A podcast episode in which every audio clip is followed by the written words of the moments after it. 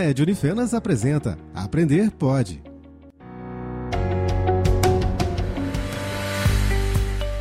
Olá, caro ouvinte! O curso de Pedagogia da Unifenas preparou para você uma série intitulada O Mundo Real da Leitura e da Escrita Desafios e Possibilidades.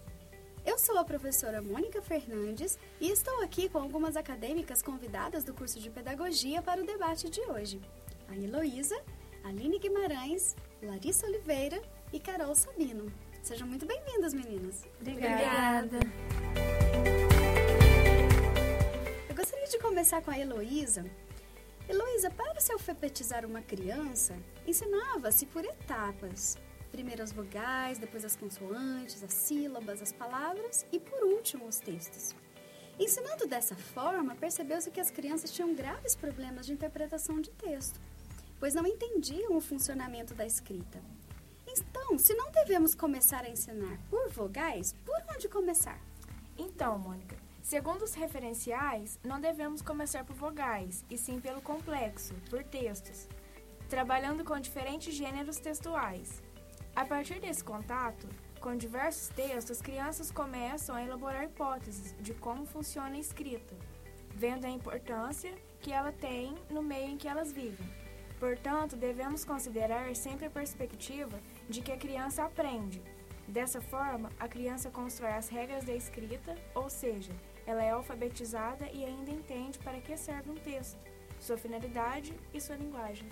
Olha que interessante, Luísa. Então, se a gente comparar com o aprendizado da fala, acontece a mesma coisa, né? A criança também aprende do complexo para o mais simples. Isso mesmo. Né? Então, o mesmo processo acontece na escrita. Isso que o professor precisa entender para que ele possa alfabetizar letrando. Uhum. Né? É. Muito bem. Aline, como que o professor deve trabalhar para que os alunos escrevam com competência? Então, Mônica, para os referenciais, o objetivo da escola é formar escritores competentes, que sejam habilitados para produzir textos coerentes e organizados. Para que isso seja possível, a escrita deve ter sentido para o aluno, ter um objetivo e acontecer em uma situação real. Por isso, o professor pode fazer com que o aluno escreva para diferentes tipos de ocasiões. Por exemplo, escrever para um jornal, explicando a linguagem adequada para escrever um texto de jornal ou escrever uma carta. Entre outro exemplo, o aluno pode ter contato com diversos tipos de escrita, sabendo qual momento usá-lo. Olha, muito interessante isso que você falou, é, porque isso tira um hábito que acontece muito na escola, que é a cópia. É verdade. Quanto menos o aluno copiar e escrever com competência, aí sim ele vai aprender a escrever de verdade, né? Isso mesmo. Larissa, e como o professor pode ajudar o aluno a desenvolver o hábito de leitura? Segundo os parâmetros curriculares nacionais da língua portuguesa, o professor deve incentivar a leitura diária, com textos diversificados, levando os alunos à biblioteca para escolher os livros que querem ler, pois não se formam bons leitores se ele não tem um contato íntimo com o texto. O professor também deve ler para as crianças todos os dias. Ele pode preparar contação de histórias para as crianças, para que elas se encantem pela história. E o principal, o professor deve ser o exemplo para os alunos. Ele deve ser apaixonado pela leitura, contando para as crianças o livro que ele está lendo nas aulas de biblioteca. O professor deve escolher um livro e ler também junto com eles. Excelente, concordo com tudo que você disse. É só assim mesmo, só lendo é que a gente vai ter o hábito de leitura. É isso. Né? E isso tira aquela coisa de fazer ficha de leitura, não é? é? é de ler por obrigação. E isso só afasta as crianças da leitura, né?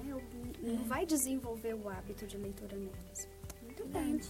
E agora, para finalizarmos nossas perguntas, eu gostaria de saber da Carol é, quando e como devemos trabalhar a ortografia com as crianças, Carol? Então, Mônica, quando a criança tiver dúvida no momento em que ela está escrevendo um determinado texto, o ensino da ortografia deve ser feito segundo os parâmetros curriculares, de modo que as crianças possam conhecer as regularidades ortográficas, quando há regras, e as irregularidades, quando elas não estão presentes nas palavras.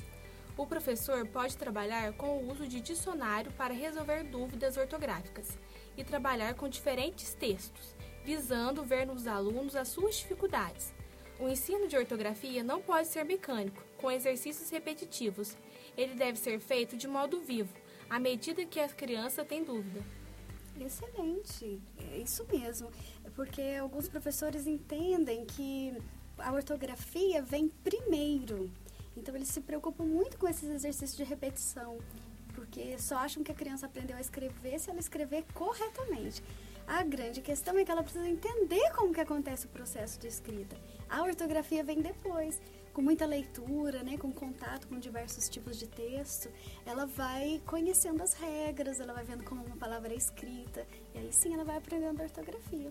Então é perfeita a sua resposta, né, quando ela tiver dúvida. Isso, acabando com os exercícios repetitivos, né? Isso mesmo, muito obrigada.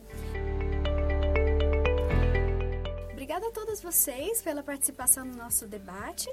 E você, educador, que acompanha nosso programa, aguarde! Em breve teremos mais um programa da série O Mundo Real da Leitura e da Escrita Desafios e Possibilidades. Até a próxima!